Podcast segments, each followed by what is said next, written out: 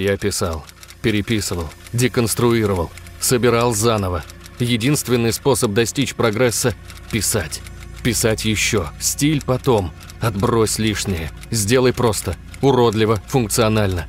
Только грубая истина. Переписывай. Так писал Иван Зимоглядов, говорил Антон Киреев и показывал Таалай Мурадилов. Вы этого ждали, мы этого ждали, и вот он, выпуск «Никто не понял. Контрол». Сегодня вы узнаете, что же там можно было не понять.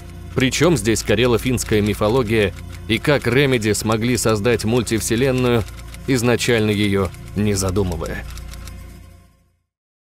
Читая комментарии под предыдущими выпусками, у меня сложилось впечатление, что между автором и аудиторией есть недопонимание. Чтобы ничто не мешало вам наслаждаться этим и последующими выпусками, давайте расставим все точки над «и». Рубрика «Никто не понял» не является обзором, пересказом сюжета, историей серии или чем-то подобным. В рамках рубрики автор стремится глубже раскрыть произведение для тех, кто играл – пробудить интерес у тех, кто не играл, расширить кругозор тех, кто просто хочет приятно провести время. Я бескрайне благодарен всем вам за оказанную поддержку, благодаря которой этот выпуск смог появиться на свет. Спасибо и приятного просмотра.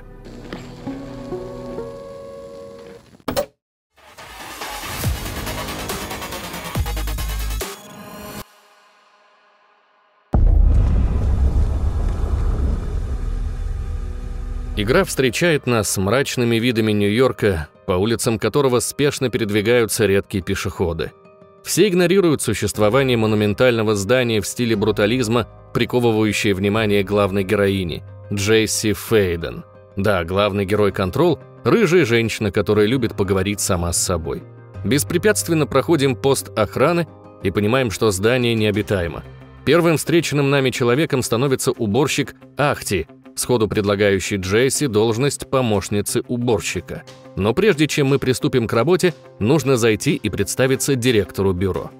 Стоит Джесси подойти к кабинету босса, как оттуда раздается звук выстрела. Да, вот тебе и первый рабочий день.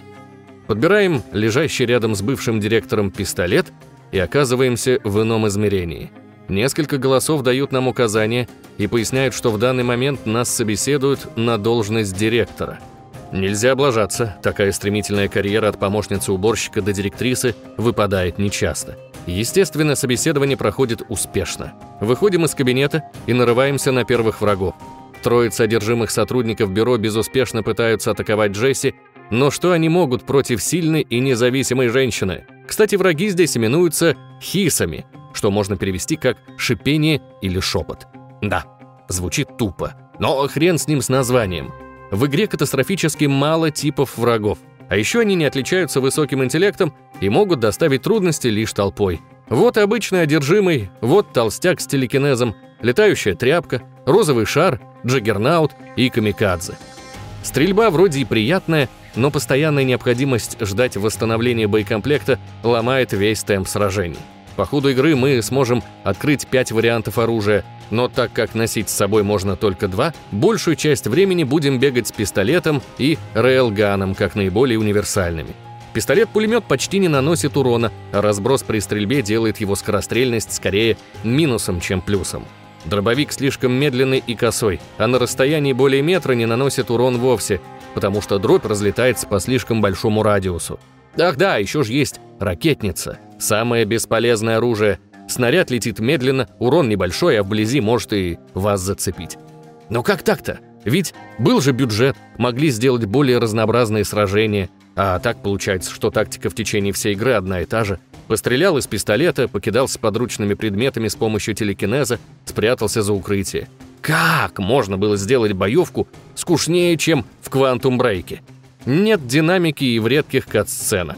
Спасибо, что не стали добавлять душные эпизоды сериала из брейка, но текущая реализация тоже не фонтан. Во время диалога мы наблюдаем неподвижные говорящие головы, меняется только план, причем по одной и той же схеме. Общий план, крупный план, вид хрен пойми откуда и так по кругу. Периодически нам встречаются проекторы и телевизоры, тогда диалог становится монологом. В течение нескольких минут мы стоим и наблюдаем за потугами актеров выдать сюжет. Видимо, низкие продажи Quantum Break ничему Remedy не научили. Довершает этот букет посредственности дизайн локаций. Мало того, что на протяжении всей игры мы видим одни и те же офисы да коридоры, так они еще и расположены таким образом, чтобы игрок наворачивал круги в поисках нужного прохода. Нет ни цветовой индикации, ни указателей на карте, да и самой мини-карты нет. Псевдооткрытый мир поделен на зоны, переход между которыми происходит с помощью лифта. На этом навигация заканчивается. Какой рукожопый геймдизайнер придумал сделать одномерную глобальную карту для многоуровневых локаций? Зона может с легкостью занимать 3-5 этажей. На глобальной карте будет выделена какая-то комната, но чтобы понять, на каком этаже она находится, вам нужно посетить все этажи. И пусть вас не обманывает эта простота. Вы не просто переходите с этажа на этаж. Помимо перемещения вас тормозят респаунящиеся волны врагов, и скрытые проходы, которые могут быть за разрушаемой преградой, потолке, в полу или еще где. Ладно, пускай, мы уже привыкли к тому, что финны сильны не в геймплее, а в подаче сюжета. Это было правдой до выхода Control. Большая часть нарратива передается нам в формате записок или аудиозаписей, читать и слушать которые я перестал на втором часу. Что за бред? Если бы мне хотелось почитать, я бы открыл книгу, где срежиссированные кат-сцены, где прописаны герои исследования стандартам индустрии. По итогу прохождения складывается такое мнение. Игра ставит больше вопросов, чем дает ответов. Под видом псевдоинтеллектуального триллера нам попытались всунуть криво слепленную метроидванию на 10 часов. Все понятно. Игра пятикратно переваренный кал, проходняк, на который потраченного времени жаль. Спасибо всем за внимание, можно расходиться.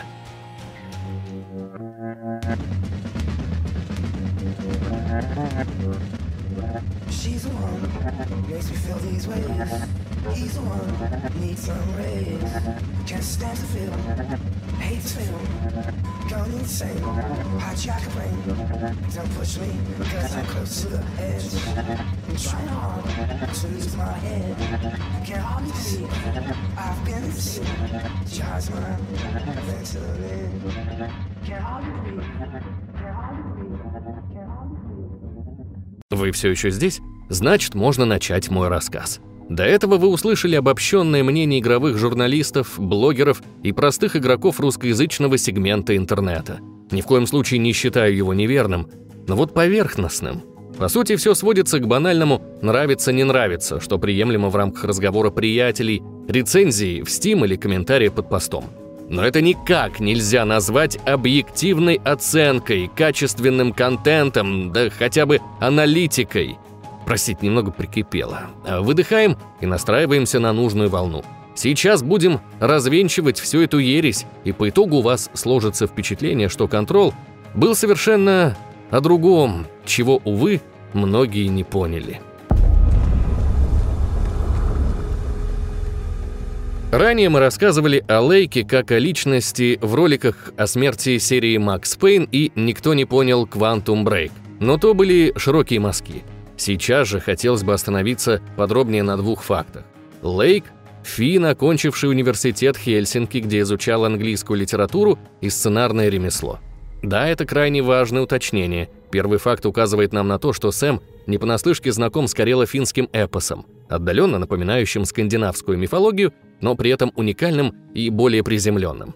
Второй факт объясняет, почему в играх Remedy такие крепкие сценарии – их пишет профессиональный автор, имеющий за плечами годы академического образования. А что будет, если сложить первый и второй факты? Финляндия в течение многих веков входила сперва в состав Новгородского княжества, затем Московского, а до 1917 в состав Российской империи, что отразилось как на финском, так и на русском народе. Финно-угорские сказки и песни забетонировали себя в наших фольклорах, нашли отражение в произведениях Пушкина и, простите за вульгарное выражение, стали частью нашего культурного кода. А где вообще связь между Пушкиным и финским сценаристом Лейком? Да вот же она, лежит на самой поверхности. Няня Александра Сергеевича, родившаяся в Гатчинском районе Санкт-Петербурга в семье этнических финнов, на зубок знала финно-угорские сказки и песни. Закономерно, что Пушкин впитывал в свое подсознание то, что в будущем станет его наследием. И вот вам забавный факт. На три года позже Пушкина родился Элиас Ленрод, финский фольклорист, наиболее известный тем, что собирал финские песни по городам и селам, а в 1835-м издавший сборник финно-карельского эпоса под названием «Калевала». Да, я считаю этот факт забавным, так как родившиеся практически в одно время люди занимались по сути своей одним и тем же – перекладывали мифы на бумагу.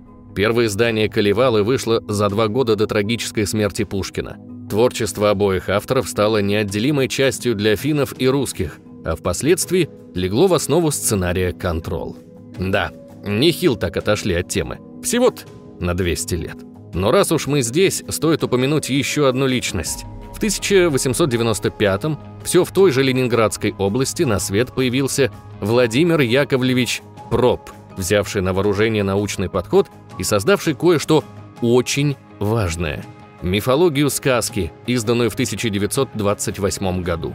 Проанализировав десятки сказок различных народов мира, Проб выделил среди них общие черты и создал в некотором роде руководство по написанию хитовых историй на все времена – История делилась на 31 пункт, давая исчерпывающее описание каждого. Ну вот ведь оказия. Пока в РСФСР проходили гражданская война, раскулачивание, а затем и Великая Отечественная, где-то в США вел аналогичную пропу работу Джозеф Кэмпбелл. Тем временем война закончилась. Проб продолжил свою работу, издав исторические корни волшебной сказки и попал под тяжелую руку социалистического аппарата. Владимира исключили из Академии наук, его труды отказывались публиковать, а вдобавок к этому его публично высмеяли за мистицизм и непонимание идей Маркса. Вот так свобода и умирает. Под гром аплодисментов. И вот мы на финишной прямой. В 1949 когда Кэмпбелл являет миру своего великого и ужасного тысячеликого героя. Так вот, Кэмпбелл издает книгу, в которой небрежно, но так удобно дает определение понятию «мономиф». Используя в качестве основы труды Юнга, Фрейда и многих других, Кэмпбелл утверждает, что все истории сложены по единому лекалу. Вот герой, вот его путь, состоящий из трех частей. И тут понеслось. Нарастившие на Второй мировой умопомрачительный капитал американцы дали старт золотому веку Голливуда. Сценаристы начали использовать лекала Кэмпбелла при написании практически каждого манускрипта, а тысячеликий герой стал обязательным материалом для студентов вузов. Это еще что? Ладно бы хоть целиком читали, так ведь есть сокращенный вариант, занимающий всего 7 страниц. А нам и что? А нам и нормально, мы ж западные люди. Можете сказать, что это незначительно и не стоило столько времени уделять этой второстепенной истории. Но она вовсе не второстепенна. Во-первых, в очередной раз заметно преобладание маркетинга над качеством – Сколько бы филологи всего мира не критиковали работу Кэмпбелла за поверхностное рассмотрение материала и натягивание совы на глобус, но долгое время он был единственным ориентиром, а затем стал вечной классикой. Во-вторых, именно Кэмпбеллу и привычке западных авторов оптимизировать работу мы можем сказать спасибо за такие великие сценарии, как э, Last of Us 2, Horizon Zero Dawn и Fallout 3. И вот мы вспомнили историю Кэмпбелла, в очередной раз похайли Дракмана, а теперь наконец-то перейдем к Лейку. Обусловленная географическим положением близость Финляндии и СССР обеспечила не только экономические отношения, но также культурные и образовательные. Если на родине Проппа упрекали в царизме, то в Финляндии его идеи нашли отклик, став частью программы для учащихся литературных направлений. Да-да, в том числе английской литературе, которую изучал Лейк. Стоит ли после этого удивляться, что игры Remedy не в пример более глубокие, чем западный мейнстрим? Пока Дракман, Хеннинг и Риана Пратчет игрались с перестановкой трех кубиков, Лейк использовал всю палитру сюжетных хитросплетений и мог не просто менять части местами, а вовсе отказываться от тех, что, по его мнению, не нужны истории. А теперь подведем итоги. В выпуске о Quantum Break мы говорили о том, что произведение должно быть большим, чем сумма его частей, а понимание истории меняется в зависимости от того, насколько глубоко мы готовы в нее погрузиться. И вот как это относится ко всему, что я описал выше. Алан Уэйк был написан по лекалам Кэмпбелла и состоял из трех актов. После выхода American Nightmare и тизера Alan Wake 2 В Quantum Break эта трехактная структура сохранилась. Первая часть — начало пути. American Nightmare, Quantum Break и Control — испытание героя и его перерождение. Alan Wake 2 — возвращение и лиминальная стадия. Во-во-во, погоди, ну ты же сам только что критиковал подход Кэмпбелла. Может воскликнуть кто-то из зрителей. Ага, так и было, я не отказываюсь от своих слов. Но штука вот в чем. Да, Wake написан по западной методичке. Но, во-первых, это сделано куда изящнее. Три акта вписаны в три еще более глобальных акта. А во-вторых, эти три акта внутри трех актов вписаны в объединенную вселенную Ремеди, которая написана уже по методичке Проппа, что компенсирует скудность трехактной структуры и дополняется побочными произведениями, такими как «Одиссей», «Калевала», а также комиксы и книги по мотивам Уэйка и «Квантум Брейк». Игры Ремеди не мейнстрим. Это Жанр, придуманный в 1989 для произведений в жанре научной фантастики, не подходящих под устоявшиеся критерии. Основной чертой являлось представление обыденных явлений в новом свете и игра на скепсисе читателя. А действительно ли реально то, что реально, и наоборот, так ли нереально нереальное? Произведения жанра слипстрим ставили перед читателем вопросы и далеко не всегда давали на них ответы, вызывая философские рассуждения. И именно этому жанру принадлежит «Контрол». Ни триллер, ни детектив, ни научная фантастика и не фэнтези. А все это вместе, обильно сдобренное сверху философией, лженаукой, мифологией и многим другим. А теперь, когда мы узнали чуть больше, еще раз посмотрим на сюжет. Место действия – Нью-Йорк. Главная героиня Джесси Фейден – Поиски утраченного еще в детстве брата приводят Джесси к старейшему дому, являющимся местом силы и штаб-квартиры Федерального бюро контроля. Далее будет использована аббревиатура ФБК, которая не имеет отношения к организации, признанной экстремистской на территории РФ. Если обобщить, то деятельность бюро сводится к обнаружению паранормальных явлений, их предотвращению и устранению последствий, если предотвратить не удалось. Сходу мы понимаем несколько вещей – в голове у Джесси живет паранормальная сущность – Полярис. Старейший дом могут увидеть лишь те, кто знает о его существовании. В бюро что-то не так. Первым встреченным нами человеком становится уборщик Ахти. Мужичок средних лет с нарочито ярким финским акцентом. Его вовсе не удивляет, что Джесси беспрепятственно попала в старейший дом. Более того, он сходу предлагает ей работу помощницы уборщика. И вновь мы узнали что-то новое – Дело в том, что в карело-финской мифологии Ахте или же Ахто – бог морей, излюбленным занятием которого является проверка людей на вшивость. И Джесси только что прошла первый этап, общаясь с уборщиком на равных и не брезгуя стать его подмастерьем. Далее нам нужно отправиться к директору Тренчу, чтобы доложить о вступлении в должность. Вот только пуля оказывается быстрее. Когда мы заходим в кабинет директора, его мозг уже запачкал пол. «Возьми пистолет», шепчет Джесси Полярис. Любопытство берет верх, ствол в руках и уже тянется к виску, но вместо выстрела мы слышим какой-то шорох, а затем оказываемся в астральном измерении. Два голоса требуют от нас пройти испытание, чтобы стать директором. И выбора нет. Условия из разряда «сдохни или умри», точнее «стань директором или умри», что по сути то же самое. Проходим полосу препятствий, и вот мы новый директор, а в качестве символа власти нам выдают тот самый пистолет, выпустивший мозги предыдущему директору. Важное уточнение. Власть символа, символ власти, является одной из основ риторики Карла Юнга. Пистолет директора служит сразу нескольким целям. Подтверждение власти, защита от врагов, ключ от структур старейшего дома. Вооружившись и выйдя из кабинета, мы впервые сталкиваемся с агрессией со стороны хисов, взявших под контроль сотрудников бюро. Наскоро разобравшись с противником, возвращаемся к акте с докладом и получаем новое задание – устранить три засора в канализации, а затем запитать три генератора, чтобы восстановить работу лифта и прочих систем здания. Обратите внимание на число 3, оно еще не раз прозвучит по ходу рассказа. Это еще один реверанс к Юнгу, но теперь уже не только к символу, а еще к ритуалу. Три раза мы дергаем за шнур выключателя, чтобы переместиться в отель Ocean View. Практически любое второстепенное задание разделено на три части или требует сбора трех предметов. Три акта у Кэмпбелла, три угла у треугольников, составляющих части пирамиды. Э, ты забыл про три удара, три Евангелиона и третий размер Мисато. Да, и это тоже. А еще Half-Life 3. Но нет, это уже слишком для жанра слипстрим. Ладно, возвращаемся к приключениям Джесси. Питание восстановлено, лифт доступен, можно попасть в сектор управления, где находятся некоторые защищенные от влияния хисов сотрудники.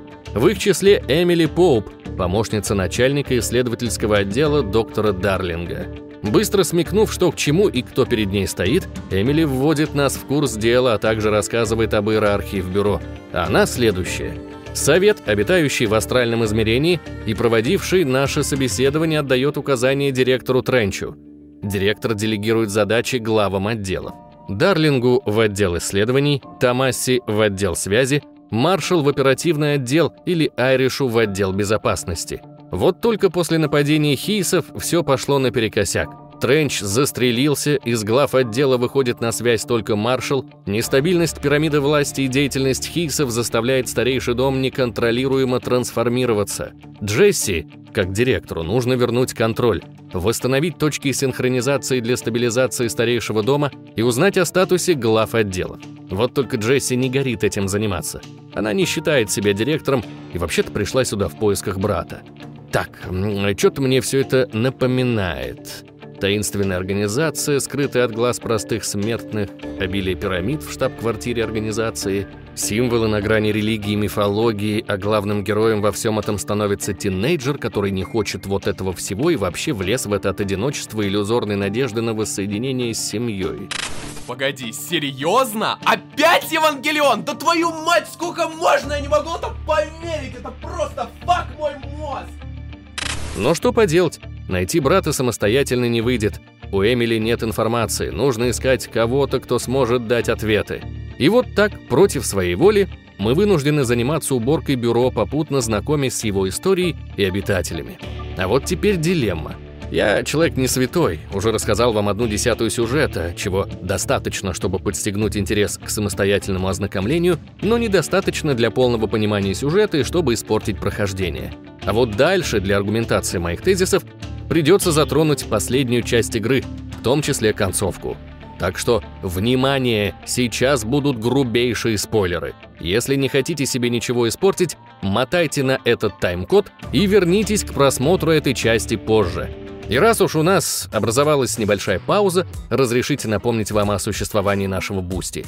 Еженедельно публикуем там контент без рекламы и цензуры, а доступ можно получить всего за 100 рублей в месяц. Хотите пообщаться с авторами напрямую в атмосфере ламповой гач-качалки? Такая возможность доступна со вторым уровнем подписки, стоящим 300 рублей.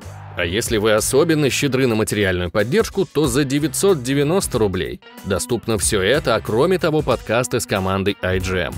Вернемся к нашим пирамидкам. Если вы помните, то в ролике про Quantum Break я упоминал о путешествии Remedy длиной в 10 лет.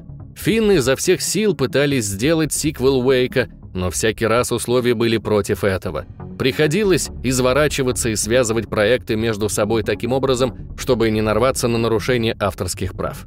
И с Control Лейк, пожалуй, переборщил. До выхода дополнения ААВ Altered World Events связь между проектами была настолько же тонкой, как между любителями окрошки на квасе и кефире. Так вот, в 2012 вышел Alan Wake American Nightmare, где звучала песня братьев Андерсон «Balance Slays the Demon». В этой песне был фрагмент, проиграв который наоборот, можно было услышать о тизере Control, а именно «It will happen again in another town called Ordinary».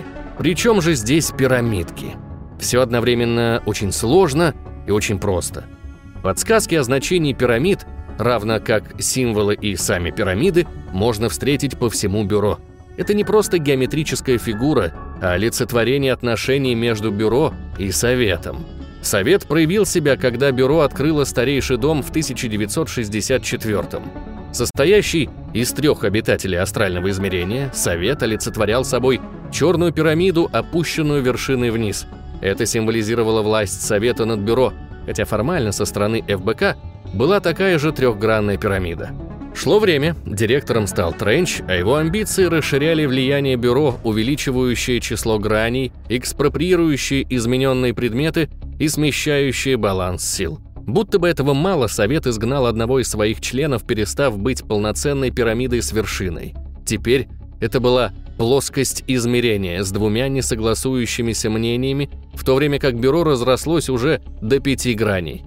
Примерно в то же время, а именно в 2002 случился инцидент в Ординаре, по итогам которого в бюро попал измененный предмет – диапроектор, способный открывать двери в другие измерения, и Дилан Фейден – брат Джесси. И вот отсюда, по сути, стартуют события игры, а мой рассказ разделяется на две части. С одной стороны оказываются Дилан и Бюро, с другой – Джесси. Инцидент в Ординаре высвободил две бестелесные сущности. Полярис, принявшую сторону Джесси, и Хиси, дорогу к которым открыла неосторожность Тренча. Полярис помогла Джесси скрыться с радаров бюро и выживать на протяжении 17 лет в бегах, что закалило характер будущей директрисы и в то же время убедившее ее в том, что все ее достижения являются результатом действий Полярис. Подсознательно Джесси винила себя за судьбу Дилана, вскармливая внутри себя комплекс неполноценности. Она до последнего отказывалась признать роль директора и по-настоящему взять в свои руки контроль. С Диланом же все было наоборот – Пускай он и был заперт в стенах бюро, относились к нему как к избранному. Успешно пережив в детстве инцидент, Дилан стал в глазах бюро сильным параутилитом, потенциальным преемником Тренча. Особое отношение, нарушение баланса сил между бюро и советом, открытые Тренчем врата для Хиси – все это в совокупности сделало Дилана взрослым малолетним дебилом, считающим свою сестру предательницей, бросившей его на откуп судьбе. Сама же Джесси, по мнению Дилана, в это время путешествовала и наслаждалась жизнью по полной. Ну как? Складывается портрет персонажей? Надеюсь, что так, потому что в самой игре это не четкое описание или структурированный рассказ, а множество точек, соединить которые должен сам игрок. Юнг бы, скорее всего, причислил Джесси к архетипу персоны, а Дилана – к тени – Персона – публичная маска, роль, которую мы отыгрываем перед окружающими, скрывая истинного себя где-то внутри. Джесси называет себя директором, пытается вести себя соответствующе, но при этом терпеть не может, когда ее называют директором другие люди, а в своих мыслях она отказывается принимать ответственность. Она играет роль директора, чтобы добраться до брата. Брат же – тень, обиженный на весь мир, а в особенности на сестру и Полярис. Дилан вскармливает внутри себя ядовитую ненависть, которая в итоге приманивает Хиси, создавая между ними симбиоз. Дилан разделяет цели Хиси и хочет провести комплементацию всего человечества, организовав коллективный безликий разум. Никто не будет выделяться, все будут столь же посредственны, как Дилан. В подтверждение моих слов приведу цитату из лекции Юнга о коллективном бессознательном, в роли которого выступает Хиси. В сердце обитают злые духи крови, гнев и чувственная слабость. Так выглядит бессознательное с точки зрения сознания. При всем желании я не смог бы описать состояние Дилана точнее, чем это сделал доктор Юнг. Между тем, в какой-то момент сюжета Джесси также теряет контроль самообладания и дает волю негативным эмоциям, что делает ее уязвимой к влиянию Хейсов. Мы оказываемся во сне Дилана, где Дилан – директор ФБК, а Джесси – секретарша, бесконечно крутящаяся в рутине. Собери кружки, распечатай бумаги, разнеси корреспонденцию. И так снова и снова и снова. Если бы не внезапное появление голоса доктора Дарлинга, то так бы Джесси и прозябала в плену бессознательного. И здесь в истории наступает этап перерождения героя. Джесси принимает, что теперь она директор, который несет ответственность за своих подчиненных.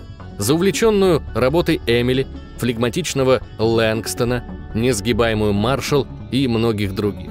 Не будет преувеличением, если я скажу, что Джесси – один из самых прописанных женских персонажей в истории видеоигр, а Кортни Хоуп великолепно отыграла свою роль, дополнив сценарную работу Лейка.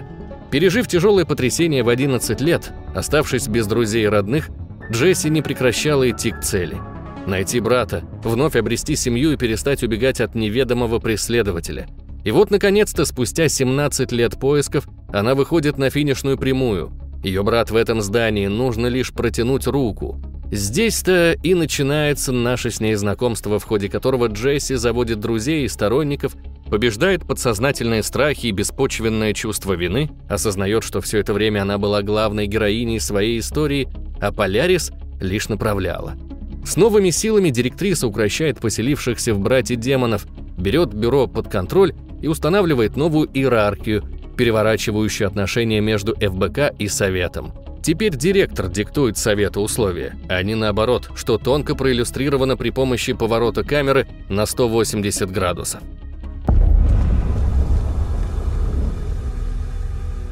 С подключением тех, кто успешно пропустил спойлеры. Теперь хотелось бы поговорить о том, как Remedy удалось создать такую крепкую мультивселенную, где психологический триллер сочетается с научной фантастикой, слипстримом, а в будущем к этому добавится survival horror. И все это чистейшей воды импровизация, а не четко спланированная схема Дисней. Опять переместимся во времени, но на этот раз не так далеко, а всего лишь в 2008 Алан Уэйк варится в производственном аду, вызванном непомерными амбициями финнов и творческим кризисом Лейка, на которого свалился несопоставимый с прошлыми проектами объем задач. Идей так много, что выбрать какую-то одну кажется невозможным. Хорошо, времени на философствование нет, нужно решить что-то здесь и сейчас. Отбракованные идеи можно будет воплотить в сиквеле. Так Уэйк стал психологическим триллером, вдохновленным творчеством Стивена Кинга. Идеи про путешествие во времени в жанре sci-fi и бюро, охотящимся на паранормальные явления, стали ждать своего часа. Наступил 2010 Уэйк не оправдал ожиданий Microsoft, и ни о каком сиквеле не могло идти и речи. Уже разрабатываемый прототип присоединился к числу ожидающих, хоть часть его идей и удалось пропихнуть в American Nightmare 2012 года.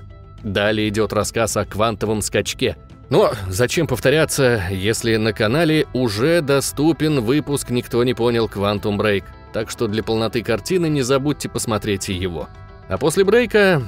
После брейка Remedy начало штормить.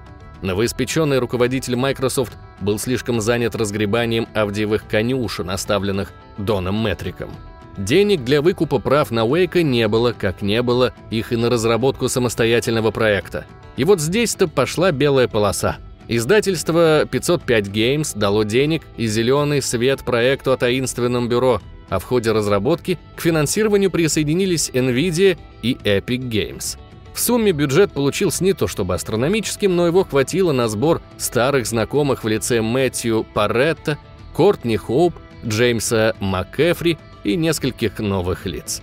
Оставшийся в наследство от брейка движок Northlight получил небольшие улучшения и теперь мог выдавать куда более впечатляющую картинку, особенно на ПК с зелеными видеокартами. Работа закипела. Проект жил своей жизнью, так как в работе участвовали буквально все.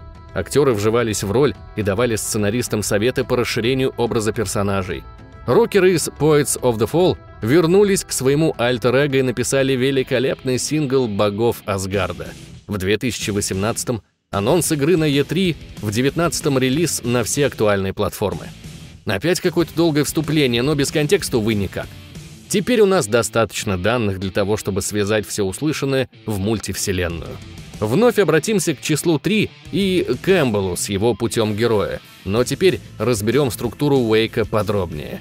Изначально Уэйк получился целым, а не частью чего-то большего. Его история ровно ложилась на пресловутые три акта которых он представал перед нами, получал мотивацию к действию и таким образом проходил этап разделения. Затем мы знакомились с Томасом Зейном, братьями Андерсон и Леди Света, игравшими роль наставника. Под их руководством нам удавалось победить темную сущность, хоть при этом мы и оказывались пленником ее обители. Это этап посвящения. Третьим же этапом, а именно возвращением, должны были выступить два сюжетных DLC и сиквел. Но сиквела не получилось. Зато получилось вот что. Уэйк из целого превратился в часть. Первая игра стала этапом разделения, но в уже большем масштабе. DLC «Сигнал» и «Писатель», American Nightmare и Quantum Break – все это стало вторым этапом истории Уэйка. Третий же этап продолжали тизерить в качестве записей на досках и короткометражки в квантовом скачке, а также недвусмысленных слов Лейка – в данный момент у нас нет прав на издание проектов во вселенной Уэйка, но мы усиленно ищем возможности. Уэйк, Алекс Кейси и многое другое появлялось тут и там, но с крайней щепетильностью. Например, в базовой версии Control есть по меньшей мере три скрытых локации, в которых находятся документы о Bright Falls, термос из кофейни Oh Deer Diner, а Томас Зейн является любимым поэтом Джесси. И здесь происходит то, чего никто не мог ожидать. В порыве приступа шапоголизма Epic Games начинает разбрасываться деньгами во всех и каждого. Remedy соглашается бесплатно раздать контрол в EGS, заключает контракт на три эксклюзивных игры для магазина и выкупает таки права на Уэйка. Второй акт глобальной истории получает развитие. Контрол обзаводится DLC с участием Алана, теперь Контрол и Алан Уэйк официально связаны в мультивселенную. Брейк, по сути, тоже, но так как права на него остаются у Microsoft, то эта связь не совсем официальна. Но как же так получилось? Ведь это не было изначальным планом. Ага, так и есть. Финны выпустили все три задуманных в 2008 проекта, щедро снабдив их отсылками и фан-сервисом. Но отсылки отсылкам рознь. Давайте объясню на примере еды. Даже простое блюдо из пары ингредиентов может иметь абсолютно разный вкус. Все зависит от способа приготовления и остроты вкусовых рецепторов едока. Есть отсылки, которые как кюш-баран-кюш от пророка Санбоя – до простоты очевидное блюдо, которое сможет распознать даже самый неискушенный. Но стоит отдать готовку в руки профессионала, работающего на чистой кухне, и вот вы уже наслаждаетесь сложно сочиненной палитрой вкусов, а распознавание ингредиентов и способы их приготовления доставляет вам дополнительное удовольствие. Отсылки Remedy работают как второй вариант. Вас не считают за идиотов и не ведут за ручку, все отдано на ваш откуп. А наличие такой отсылки позволяет сделать опыт искушенного игрока более глубоким и оставить крючок, с помощью которого разрозненные проекты можно будет связать в общую картину. Давайте же вместе пройдемся по этим крючкам. В 1987 году отдел общественных знаний и дезинформации запускает радиопрограмму «Ночная Америка». Цель программы – сбор сведений о паранормальных явлениях и их сокрытие от населения – Впоследствии на базе радиопередачи появляется телепередача Night Springs, с которой мы впервые сталкиваемся в ходе прохождения Алана Уэйка. К слову, еще до своего успеха в большой литературе Уэйк успел написать несколько сценариев для этой передачи, и вот здесь-то и появляется связь с Control. Как вы можете помнить, озеро Колдрон позволяет Уэйку притворять написанное в жизнь, но с оговорками – Нельзя изменить прошлое, если рукопись написана уже после произошедших событий, а сами события должны выглядеть правдоподобно. Руководствуясь этими правилами, Уэйк ненадолго высвободился из плена в American Nightmare, а затем смог запустить цепь событий, приведших нас к сюжету «Контрол». Воспользовавшись черновиком сценария о нападении злых духов на некое секретное бюро, Алан стал причиной нападения Хиси на старейший дом – что позволило ему выйти на связь с Джесси и вызвать альтернативное мировое событие, свидетелями которого мы станем уже этой осенью в третьем акте истории Уэйка – «Возвращении». Это если в двух словах. Чтобы узнать обо всем подробнее, настоятельно рекомендую ознакомиться с игрой.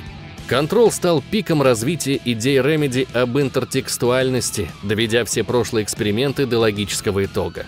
Да, Лейк уже писал текст для Late Goodbye к Максу Пейну 2. Но это фоновая музыка, задающая атмосферу, а не являющаяся инструментом нарратива. Control же текст песен «Сан Крентанго» и «Take Control» не только раскрывают часть сюжета. Второй трек влияет на геймплей, задавая ритм происходящему, как это делает Эдгар Райт в своих кинокартинах. Работа с live-action видео ушла от пассивного наблюдения за сериалом Quantum Break. Теперь вставки были исполнены в качестве телевизора или проектора – позволяющих вам продолжать движение и при этом наблюдать за действиями актера. Нет желания смотреть сейчас? Игра позволяет в любой момент вернуться к просмотру через меню собираемых предметов. Правда, в этом случае наблюдение вновь становится пассивным. Но в любом случае, это работа над ошибками, на которые указывали многие игроки и пресса. Все же, две минуты — это не 20. Но самым вкусным, на мой взгляд, является подача сюжета. Грубо говоря, нам дали капусту. На верхнем слое история о том, как сестра ищет брата. Разворачиваем качан на пару слоев, смотря видеозаписи, и не можем остаться равнодушными к очарованию Каспера Дарлинга.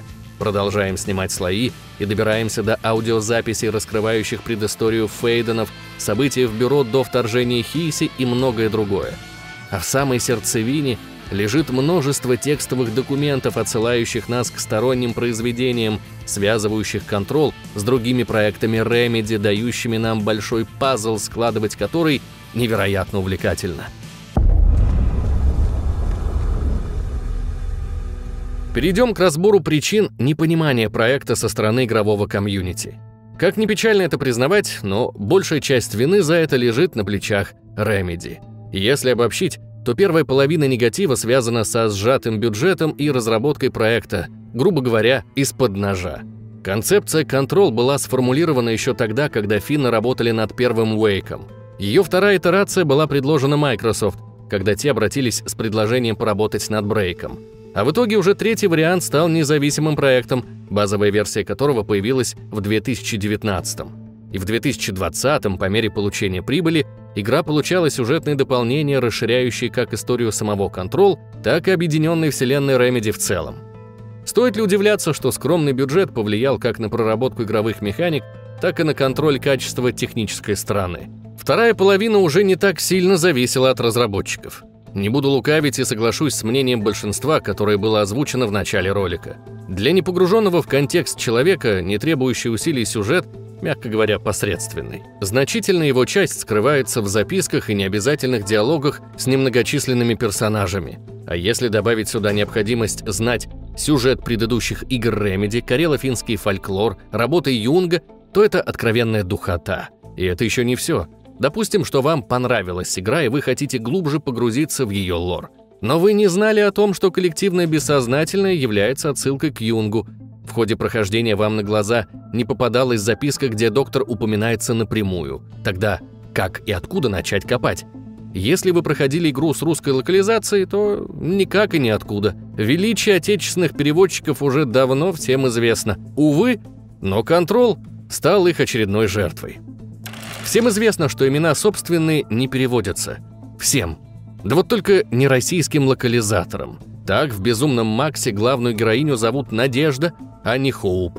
В «Контрол» Хейси превратились в шипение, что, во-первых, сделало нашего врага скорее комичным, нежели устрашающим, а во-вторых, оборвало логическую связь с Каливалой. Кто-то может сказать, что это мало что меняет. Чё происходит? Кто такие хисы? Ни хрена не понятно. Одним словом, Евангелион. Вот только это не совсем так. Одно дело, когда твой враг – древний злой дух, живущий на земле так же долго, как человек, а то и дольше. Именно Хиси отравил железо, заставив его ранить человека. Хиси насылает на землю холодный мороз, заводит человека в дремучую чащу леса, рвет рыболовные сети и портит урожай. Вот это тянет на угрозу уровня Мстителей, а не какие-то абстрактные шептуны, вызывающие сдавленный смешок. В игре хватает и других неточностей, портящих игровой опыт и путающих желающего разобраться. Но вот это, на мой взгляд, наиболее вопиющий пример. Иронично, что одна из основных фишек игры стала причиной ее непонимания со стороны большинства – не знаю, обратили ли вы внимание, но на протяжении почти всего этого ролика всплывают фамилии Фрейда и Юнга, или же понятий, введенных ими. Их работы вдохновили Кэмпбелла на вычленение мономифа и создание универсальной схемы для написания художественных произведений. Ими вдохновлялись Ремеди, создавая концепцию игры, персонажей и сюжет в целом. Да и я нет-нет, да что-то от них на уровне подсознания оставил. И причем же здесь подсознательный и слабый интерес к игре – все как обычно до банального просто и оттого так обидно. Большинство людей пришли получать хлеб и зрелище. Игра обязана преподносить сюжет на блюдечке, чтобы все было предварительно разрезано, кости извлечены, части расположены в установленном порядке. Банальная лень и нежелание прикладывать усилия для получения полноценной истории стали камнем преткновения. Впрочем, надеюсь, что после моего рассказа ваше мнение о «Контрол» будет исходить из разума, игнорируя попытки подсознания схалявить, что позволит вам насладиться игрой в той же мере, что и я, если не больше. По классике релизное состояние оставляло желать лучшего. Однако оно было несоизмеримо лучше, чем в брейке, и это при том, что игра выходила сразу на три платформы. Производительность вновь упиралась в объем видеопамяти и скорость жесткого диска. Если на ПК это было решаемо, то на PS4 и Xbox One Первые пару месяцев после релиза были весьма болезненны. Динамическое разрешение не спасало от падения частоты кадров ниже 20, а медленные харды позволяли сходить на ланч при смене локаций или смерти. И ладно первое, это хотя бы предсказуемый процесс. Получать наказание за смерть в виде долгого ожидания – такой жестокости не позволял себе даже Миядзаки. И тем не менее это было красиво, играбельно и почти не вылетало, что уже немалое достижение для геймдева в 2019 году. Только вот что странно. Финнам больше всего наваливали в Панамку вовсе не за техническое состояние, а за временную эксклюзивность EGS, что несколько странно. Я могу понять людей, которые собрали в библиотеке Steam серию Metro или Borderlands. Такая сегрегация лончеров и правда огорчает. Но Control — новый IP на момент релиза, существующий без прямой привязки к Wake или Брейку. И тем не менее, вой был громче, чем радость от прошлогоднего анонса игры на E3. Стало ли все это катастрофой? Конечно же нет. Ведь инвестиции NVIDIA, а также щедрый взнос за добавление игры в PS Plus и раздачу EGS многократно окупили разработку, позволив создать два сюжетных дополнения, выкупить права на Уэйка и начать работу над его сиквелом. Да, едва не забыл. В выпуске про Брейк я озвучил вопрос, что же стало с доктором Каспером Дарлингом, куда он пропал. И судя по комментариям, вас это тоже интересует.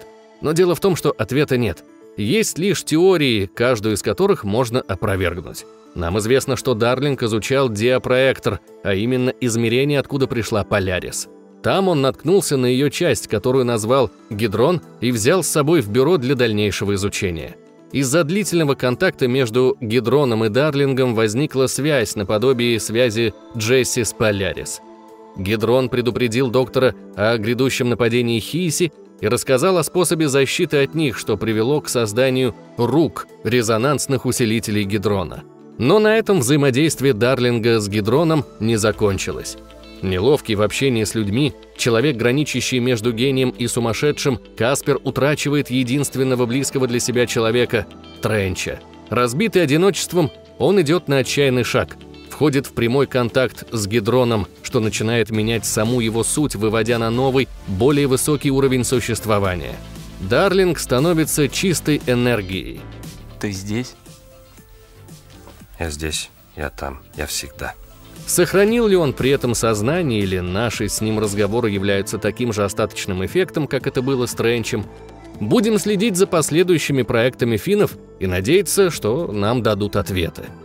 Пожалуй, что на этом стоит закончить. Контрол – крайне богатый на материал проект, который прошел мимо многих по тем или иным причинам. И я мог бы говорить о нем часами, но ведь намного приятнее, когда ты узнаешь что-то самостоятельно. Это не просто новый фрагмент пазла, а твое достижение, награда за труд. И я не вправе вас этого лишать. Благодарю всех тех, кто досмотрел до конца. Надеюсь, что материал вам понравился. В качестве благодарности за нашу работу вы можете подписаться на наш канал, поставить лайк и нажать на колокольчик. Помимо YouTube у нас есть Discord, группа ВК, Twitch, TikTok и Boosty, где поддержать канал можно не только активностью, но и рублем. А также не забывайте о нашем Телеграме.